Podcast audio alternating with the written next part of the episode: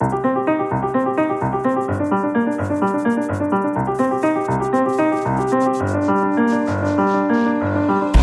Na semana em que o Presidente da República definiu um prazo para o compromisso político, Cavaco Silva quer que até o orçamento exista um entendimento partidário de médio prazo, já com reflexos no orçamento para 2015. O repto do Presidente vai merecer o comentário dos pares da República de hoje. Maria de Lourdes Rodrigues e Luís Amado vão também olhar para o Partido Socialista, que continua dividido entre duas propostas de liderança, entre as primárias defendidas por António José Seguro e o Congresso desejado por António Costa. Mas para começar, Luís Amado, um olhar em contagem decrescente para a cimeira da CPLP que vai decorrer em Timor-Leste.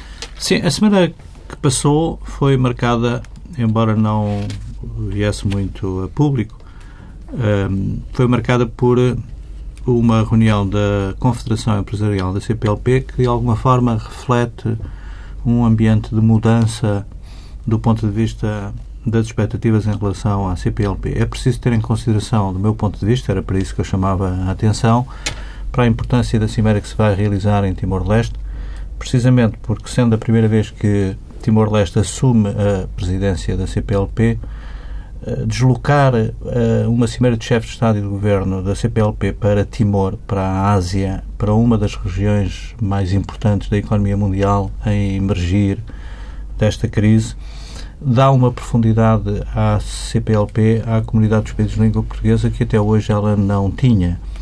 A profundidade global que a organização tem como plataforma para a inserção de cada uma das economias dos países que dela fazem parte na globalização económica é sem dúvida eh, uma perspectiva nova que devemos assumir em relação ao futuro da CPLP. A CPLP para Portugal foi muito dominada pelo interesse estratégico de relançar as relações com as ex-colónias portuguesas, sobretudo depois da forma traumática como o país descolonizou em África, e nesse sentido a CPLP foi na sua primeira fase e na sua gênese muito orientada para esse objetivo estratégico de fazer da CPLP uma uh, organização que de alguma forma uh, fechava as relações de Portugal com as suas ex-colónias. Era uma espécie de um compromisso com a sua história e com o seu passado neste momento é preciso encarar a CPLP cada vez mais como uma plataforma orientada para o futuro, aproveitando o dinamismo das economias regionais em que cada um dos Estados-membros se insere e a circunstância de Timor-Leste ter, por boas razões, eh, conseguido a independência e integrado a CPLP deu uma profundidade à CPLP precisamente porque abre para o Índico e para o Pacífico uma organização que estava muito centrada no Atlântico. Portanto, esta profundidade global que a CPLP adquiriu tem que ser valorizada por Portugal. Nós temos que valorizar mais a nossa condição de Estado-membro e fundador da CPLP justamente na perspectiva de que a CPLP é uma plataforma muito importante para o futuro coletivo do nosso país. E nesse contexto, ouvimos esta semana o embaixador em Portugal da Indonésia dizer que eh, se o país fosse convidado a participar eh, nesta cimeira como observador, eh, que teria muito gosto em estar presente. Como é que veria essa hipótese de... Repare que é extraordinário perceber como a CPLP se está a valorizar nesta perspectiva de uma plataforma para lidar com os temas da globalização económica, porque não é apenas a Indonésia, é também a Turquia, é também o Japão. A China já tem a sua própria plataforma. O embaixador da Índia em Lisboa há pouco tempo revelou o interesse que a Índia uh, tem em aprofundar as relações com a CPLP. É preciso perceber que antes de que outros se aproveitem desta condição que a CPLP projeta no sistema internacional, Portugal tem que valorizar mais isso. E há aqui um capital de queixume, de ressentimento permanente em relação à CPLP, mensagens muito negativas que não valorizam a importância extraordinária que para o futuro do nosso país a CPLP uh, eh, encerra. Maria Luz Rodrigues, viu um sinal de alarme nas notícias deste fim de semana sobre, eh, enfim, a falta de expectativa eh, dos jovens portugueses em relação ao prosseguimento dos estudos eh, de cariz superior? No, no ensino superior, sim. Foram notícias deste fim de semana, mas que tiveram muito pouco, muito pouca ampliação na, na, na, nos meios de comunicação e, de facto, a redução do número de alunos que terminam o ensino secundário e que não pretendem prosseguir estudos no ensino superior é um sinal muito negativo significativo. É um sinal da crise, evidentemente, é um dos efeitos não esperados da crise, mas eu penso que é também um dos efeitos do discurso sobre a crise, é um dos efeitos da ausência de discurso sobre a importância da educação uh, e uma ausência de valorização política do ensino e da educação em geral e do ensino superior em particular. Nós continuamos muito distantes das médias da União Europeia no que respeita à escolarização dos jovens nestas idades, até aos 25 anos, que são as idades de frequência do, dos níveis de ensino superior, e não teremos futuro se as atuais gerações não tiverem essa vontade de se qualificar e de prosseguir estudos. Precisamos absolutamente que as novas gerações se qualifiquem, se preparem para o futuro, para o seu próprio futuro e para o futuro do país. Infelizmente, isto são péssimos sinais de regressão, porque estávamos com uma boa tendência de aumento do número de jovens que prosseguiam estudos no ensino superior e neste momento estamos uh, a regredir.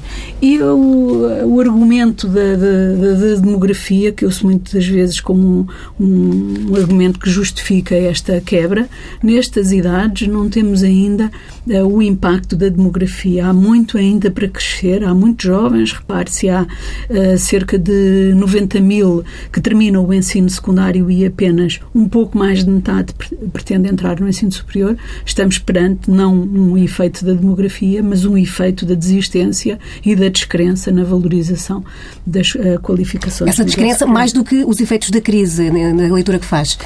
Acho que há, não podemos estar desatentos, acho que há uh, os dois efeitos. Há, de facto, um aumento das dificuldades económicas por parte das famílias, uh, tem um custo económico muito significativo para as famílias manter os, os alunos, no, os jovens, no, no, ensino superior e houve uma certa regressão também nos apoios sociais para esses jovens, mas uma parte disto também resulta da ausência de discurso e de expectativas quando se está sempre a falar que há doutores a mais, que uh, os jovens que não têm aqui emprego podem uh, emigrar, quando se insiste numa tónica de desistência e de desvalorização desse capital. Um, é evidente que os jovens preferem resolver eh, de forma imediatista os seus problemas, entrar na vida ativa e logo se vê, ter um qualquer emprego, eh, vivem muito assustados, penso eu, grande parte dos jovens com o futuro e com as expectativas do futuro, e não há um discurso capaz de os convencer que o futuro será melhor ou melhor, que o futuro será menos mau com qualificações e com uh, um curso superior. É uma espécie de uh, capital que se adquire. E isto, uma parte disto é discurso, uma parte disto é condições económicas, mas outra parte é convencimento. É acreditar que o país se constrói com pessoas mais qualificadas, que, futuro, que se constrói um futuro melhor para o país com pessoas mais qualificadas. Estão lançados os primeiros dados para reflexão. O Pares da República regressa já a seguir para ler o discurso do Presidente da República nas cerimónias do 10 de junho.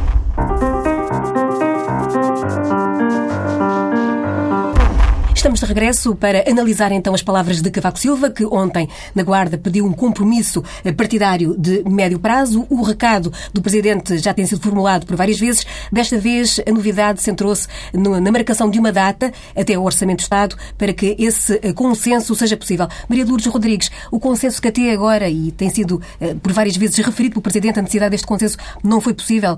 É possível ser alcançado a tempo do Orçamento do Estado para 2015?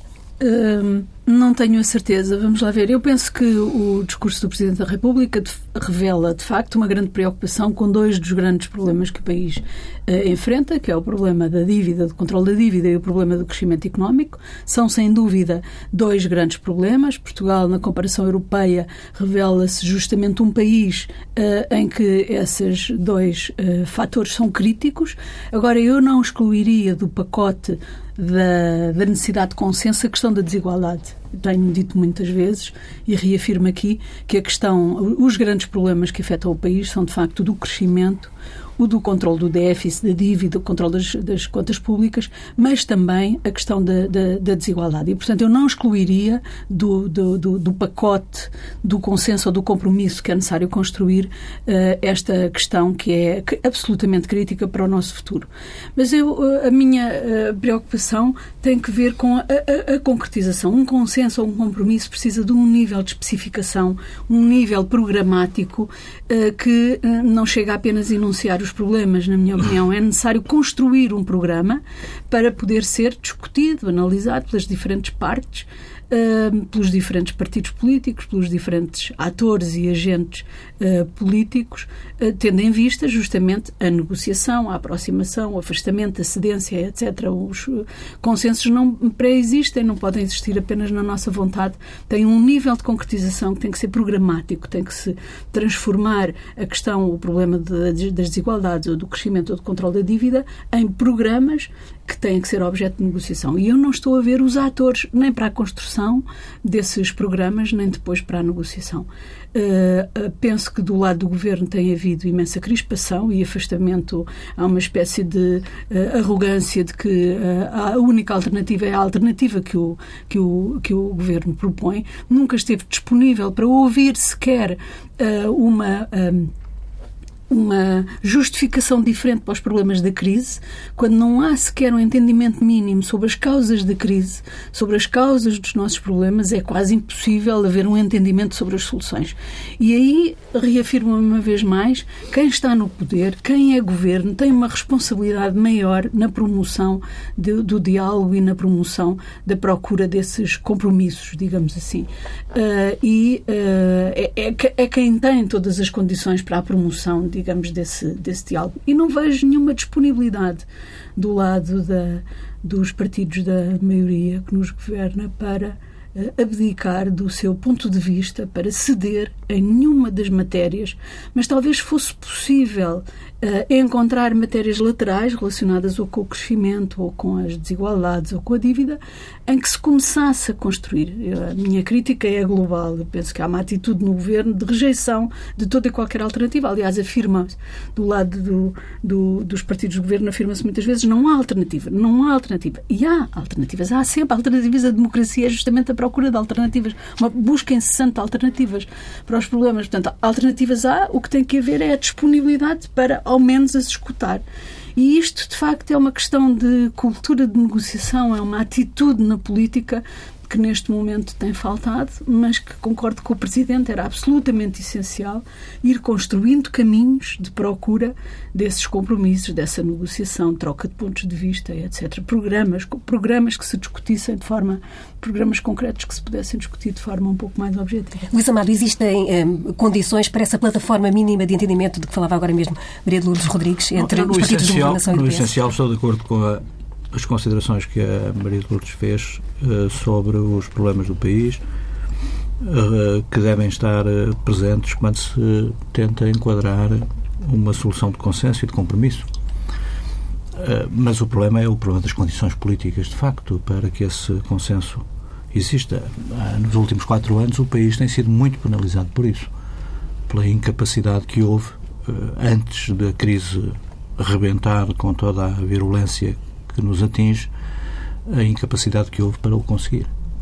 Em grande parte porque estas duas forças, quer o PSD, quer o CDS, eh, eram também hostis a um compromisso nessa fase. Eu próprio, durante 2010, em nome do Primeiro-Ministro Sócrates, tentei encontrar soluções de consenso com as forças partidárias à nossa direita, no sentido de garantir que a situação crítica que tínhamos pela frente pudesse ser controlada. E, portanto, o problema vem-se arrastando há quatro anos. O Presidente da República faz este apelo, Agora, eh, precisamente porque depois de todo o esforço que o país fez nos últimos anos para se ajustar às condições de participação no projeto da moeda única, no sentido de responder às exigências dos credores, eh, independentemente disso, o que é um facto é que eh, o compromisso necessário para garantir uma estabilidade a prazo não está formalmente uh, identificado.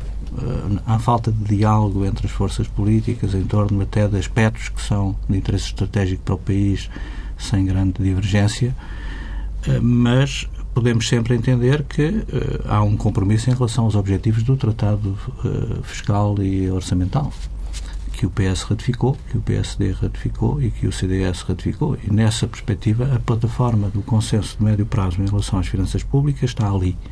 Agora, há os outros aspectos. Há os aspectos que têm que ver com uh, as políticas necessárias para garantir condições de relançamento da atividade económica, de crescimento económico, e há diferentes pontos de vista entre os partidos, como temos visto nos últimos tempos, e há o problema das desigualdades. De facto, estou de acordo, nós não podemos subestimar, não é um problema português, é um problema hoje que decorre da dinâmica do capitalismo europeu e ocidental, eh, precisamente nas condições em que a globalização económica acentuou fatores de divergência no acesso à riqueza e na distribuição da riqueza, que são hoje um problema crítico, provavelmente o problema mais eh, relevante da economia política do nosso tempo. E veremos muitas teses e muito trabalho de investigação durante os próximos anos centrar-se no objeto da desigualdade social e da condicionante da desigualdade social à paz e à estabilidade social e política e à estabilidade do sistema económico que, no fundo, triunfou sobre o modelo alternativo que o comunismo propôs até há 20 anos atrás. Uhum. Portanto, esta questão das desigualdades tem uh, particular acutilância em Portugal. Nós somos uh, dos países onde a distribuição da riqueza, apesar de tudo, é mais uh, evidente como fator de condicionante também da paz social e da estabilidade a prazo de uma sociedade como a nossa. Portanto, uh, acho que aí também, quer do ponto de vista das políticas de crescimento, quer do ponto de vista das políticas de redistribuição da riqueza, de fiscalidade, devia haver mais uh, concertação no sentido de garantir uma plataforma que permitisse o país definir um rumo estável que lhe garantiria seguramente eh, mais facilidade de acesso de capitais de que tanto necessitamos para investimento e para garantir condições de emprego e de crescimento. Se há condições políticas eh, para isso, bom, vamos esperar mais algum tempo também, com o que se está a passar na oposição. Vamos ver até que ponto é possível que mudança de protagonistas eventual no teatro uh, político português possa perspectivar um novo ciclo de equação dos problemas principais com que o país confronta. Agora, a voz do Presidente da República parece-me muito marcada por um sintoma de grande alarme em relação às condições eh, de estabilidade do país no futuro. Nós estamos numa situação, do meu ponto de vista, de crise latente do regime. Eh, o Presidente da República está seguramente alarmado, sendo o chefe de Estado, eh, com as condições em que uh, o funcionamento do sistema político e as condições de estabilidade do regime a prazo podem ser definidas.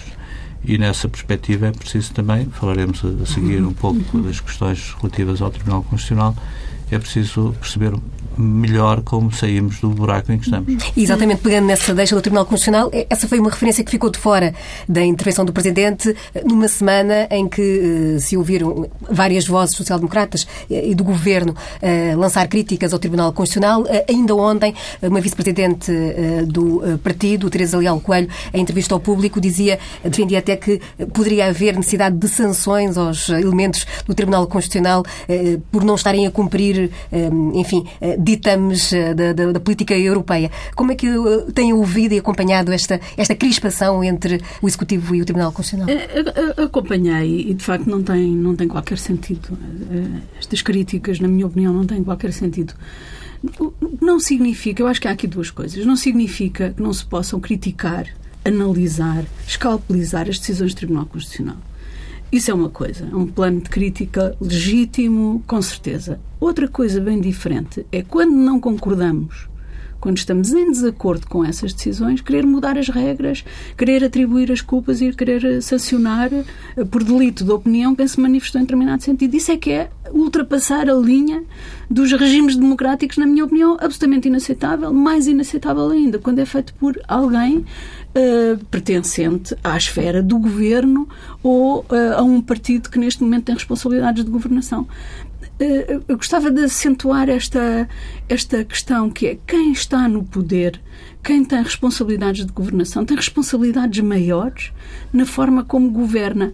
Ganhar eleições não chega mesmo ganhando eleições por uma maioria significativa, não é uma larga maioria, o PSD não ganhou as eleições para se considerar o representante de todo o país. É o representante apenas de uma parte do país. E em democracia é absolutamente essencial cuidar dos procedimentos, da forma como se governa. Existem instituições uh, nas democracias liberais que visam justamente limitar e condicionar os diferentes poderes. O Tribunal Constitucional existe para limitar e condicionar a liberdade do governo. A liberdade de legislar não é uma liberdade absoluta, é uma liberdade condicionada. Alguém que está do lado do governo a legislar e se queixa aqui del rei estão a condicionar a minha liberdade de legislar, não deve compreender uh, em que mundo vive nem quais são as regras do Estado de Direito uh, nas democracias liberais. O Tribunal Constitucional existe para isso mesmo, para limitar condicionar a liberdade de quem governa, como há outras limites para proteger os, os, governados, para proteger quem é governado. As democracias têm esse sistema de equilíbrio e de condicionamento que é muito importante ser respeitado.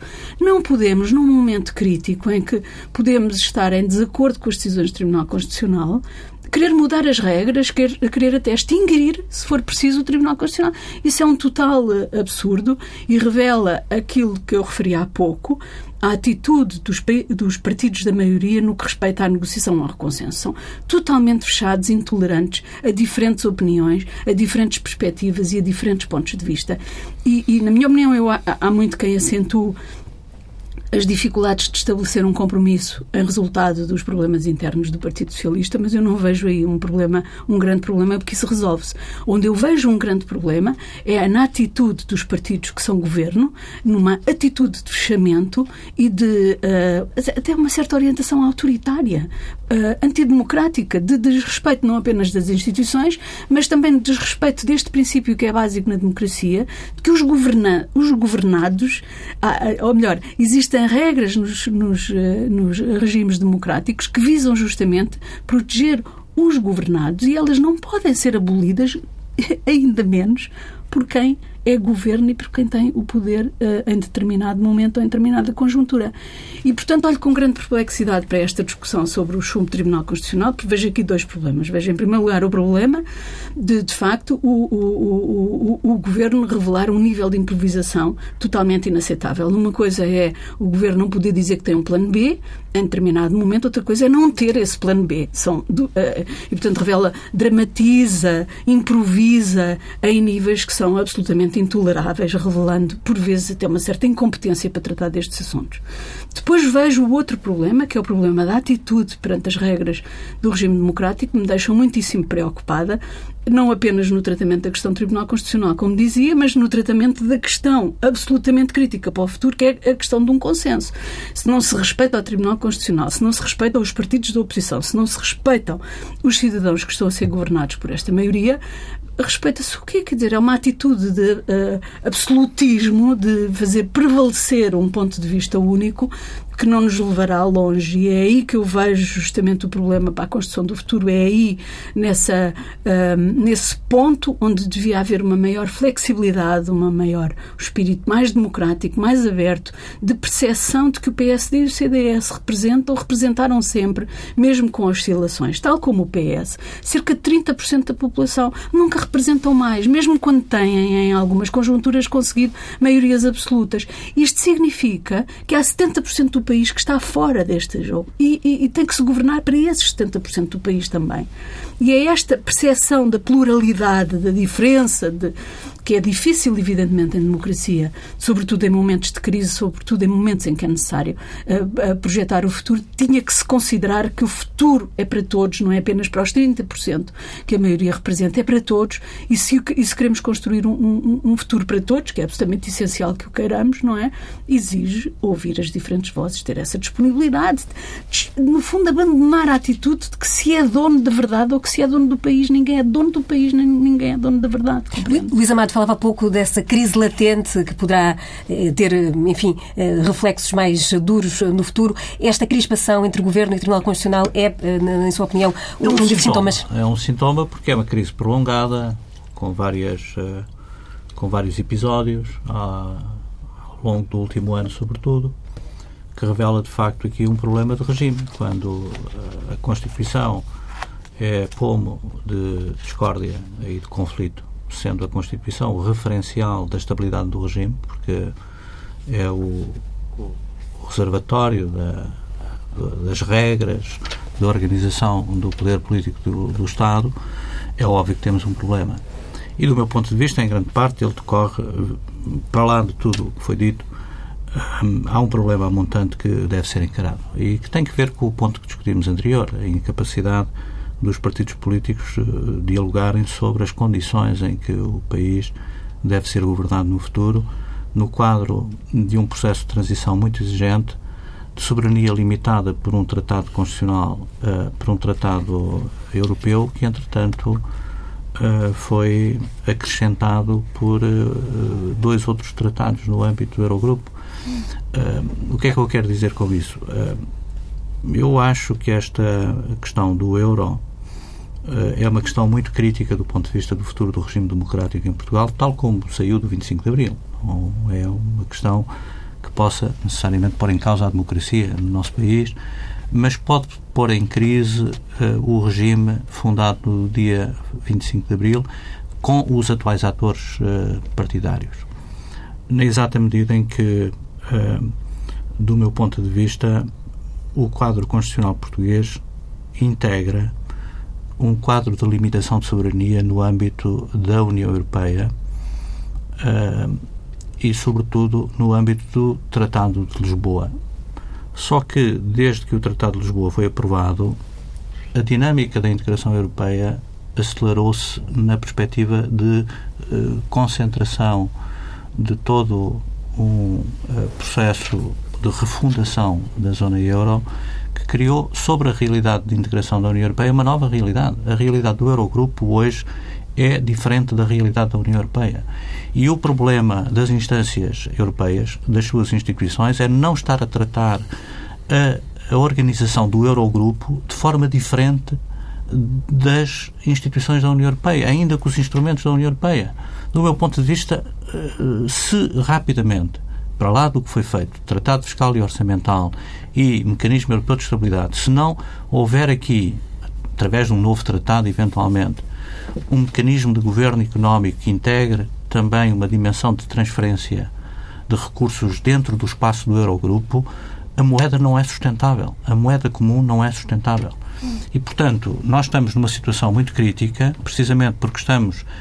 Uh, organizados em função de uma realidade que não é a realidade que marca o dia a dia da nossa condição na relação com a União Europeia. E, de facto, eh, as dificuldades do Tribunal Constitucional, eu não tenho feito críticas ao Tribunal Constitucional, embora se possa apontar aqui e ali um ponto de exorbitância, designadamente eh, o aconselhamento a fazer o ajustamento sobretudo pela via fiscal e não pela via da despesa.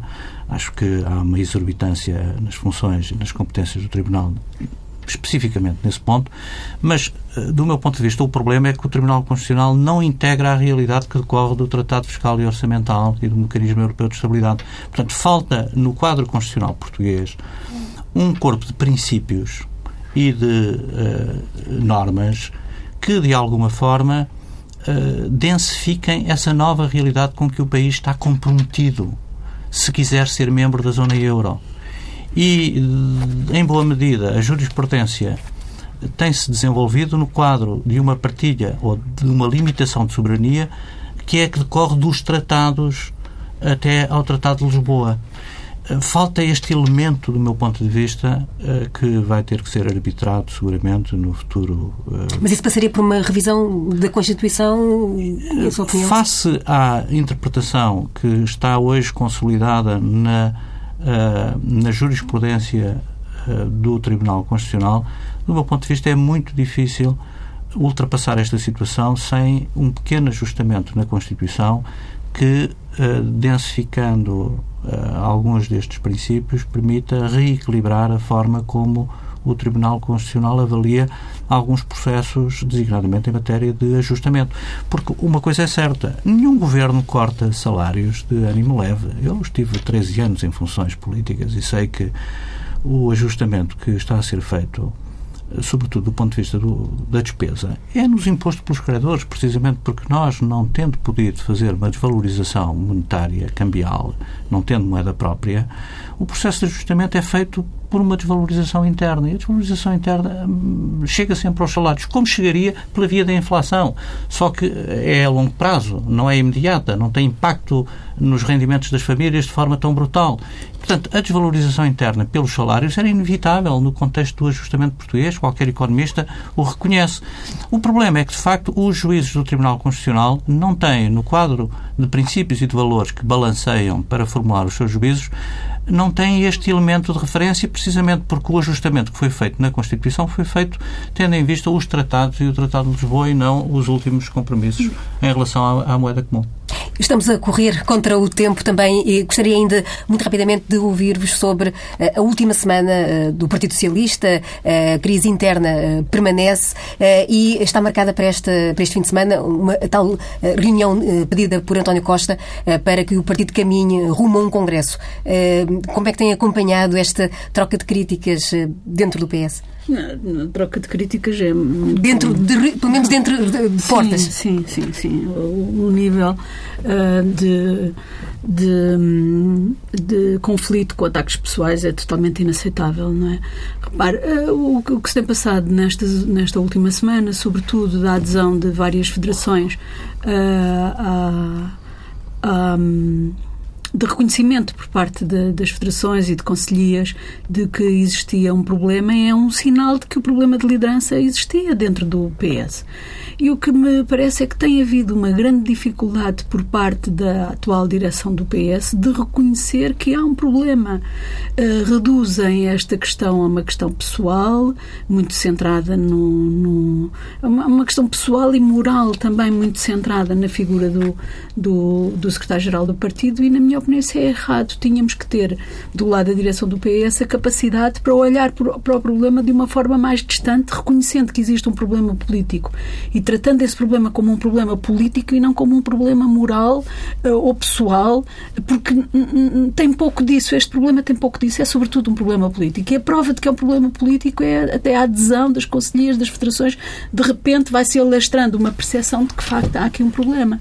Agora, é totalmente inaceitável as, uh, as, uh, um pouco os insultos, traição, irresponsabilidade. Nada disso tem cabimento aqui. Não é desajustado essa, essa tendência. E depois também me parece que é lamentável que se estejam a, a usar todos os pretextos para não tomar uma decisão, compreende? Para evitar o debate e a decisão. Eh, têm-se inventado pretextos ah, estatutários, sobretudo, portanto, parecem os pretextos da Secretaria. Não é para decidir desta ou daquela maneira. É simplesmente para não decidir. É simplesmente para impedir que o debate se faça no interior do Partido Socialista e para impedir que desse debate resultem decisões, que podem ser num sentido ou no outro. Nem sequer estou a, a tomar neste momento posição. Eh, faço uma, uma crítica mais processual, não é?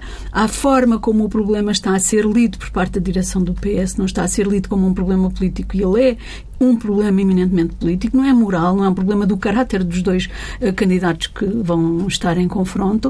Uh, e, e, e, depois que se haja um refúgio, e eu penso que aqui a Presidente do Partido Socialista tem alguma responsabilidade, que é um refúgio nos procedimentos processuais, evitando que se debata, vale mais debater e decidir, evitando que se decida, arranjando escapadelas para que as pessoas não se possam pronunciar. Luís Amado, já ouvimos dizer que o PS ganharia em resolver rapidamente solução? Sim, já o disse aqui a semana passada. Do meu ponto de vista, devia ser resolvido rapidamente. Estou de acordo com a caracterização que a Maria de Lourdes fez. É um problema político, é um problema de liderança. A candidatura de António Costa revela que havia um problema de liderança. Ponto. Se não houvesse um problema de liderança, António Costa não teria avançado seguramente. Portanto, há um problema de liderança, há um problema político e tem que ser resolvido rapidamente.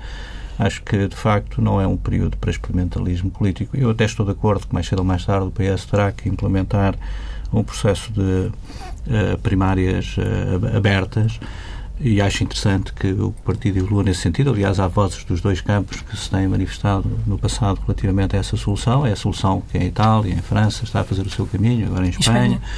Mas o problema é um problema político que devia ser resolvido o mais rapidamente possível, até no contexto das dificuldades que o país hoje conhece e que, como sabemos, exige mais do que um governo forte, exige uma oposição forte e bem preparada, porque a situação é muito crítica. Daqui a pouco voltamos já com as propostas dos dois convidados, Luís Amado e Maria Lourdes Rodrigues.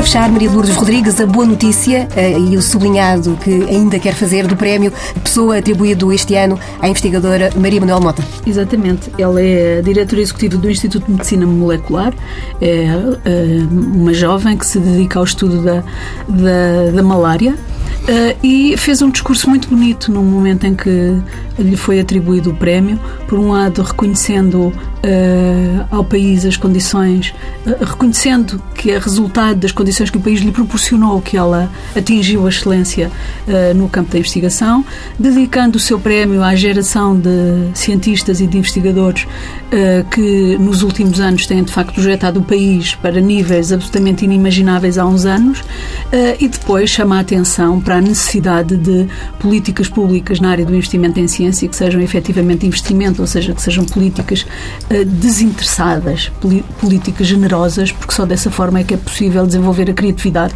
que é uma expressão que ela usa, e, e alcançar a excelência. Luís Amado, inspirado pelo aroma da serra, já uma sugestão de fim de semana para quem tiver fim de semana prolongado. Sim, na Serra da Aire as serras estão a cheirar a, a rosmaninho e a pimenteira. Eu tive a oportunidade ontem de por lá passar e lembrei-me de fazer esta sugestão. Duas aldeias eh, muito bem recuperadas, com vida própria, muito simpáticas, muito agradáveis para passar um fim de semana, Alvados e Alcaria, eh, e são do meu conselho e aconselhava a quem não tenha solução para um fim de semana num destes dias aproveitar. Estão feitas as sugestões dos pares da República. Regressamos na próxima semana.